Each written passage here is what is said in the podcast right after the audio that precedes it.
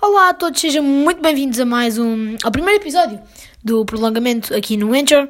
Eu sou o Eduardo Vicente e aqui comigo temos o Eduardo. Boa tarde, Eduardo.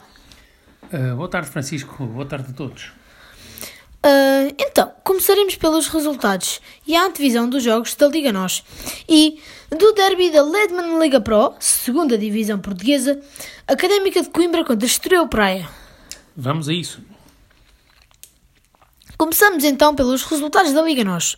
No jogo do Porto, tivemos um empate frente ao Belenense Chade, no estádio do Jamor. O que achas deste resultado, Eduardo? Acho que foi um daqueles jogos que não vale a pena assistir.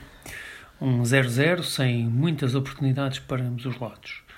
Foi um jogo marcado pelo domínio dos portistas e, claro, não esquecer a lesão de Nanu.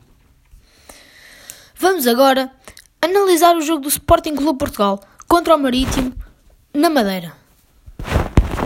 Bem, começo logo por admitir o excelente trabalho que Ruben Namorim tem feito no Sporting. Falando mais do jogo em si, uh, os jogos em casa do Marítimo são sempre muito difíceis e alguma equipa conseguir três pontos em casa dos madeirenses acho que é um grande feito. Agora o jogo das Águias contra o Guimarães no Estádio da Luz em Lisboa. Bem, eh, foi um jogo que não podemos dizer emocionante, porque não foi de facto, mas uh, acho que foi um jogo com um pouco mais de domínio do Vitória, não tirando o mérito do Benfica, porque conseguiu o empate contra o Guimarães, que é realmente algo difícil, principalmente na fase que o Benfica passa hoje em dia. Uh, o Benfica investiu milhões de euros para, para não estar a ter o retorno e, e, de facto não augura nada de bom para o resto da época. Obrigado. Vamos agora para o especial de hoje. Um clássico da segunda Liga Portuguesa. Um jogo entre o primeiro e o segundo, colocado na, na, na Letman Liga Pro. Académica de Coimbra e Estoril Praia.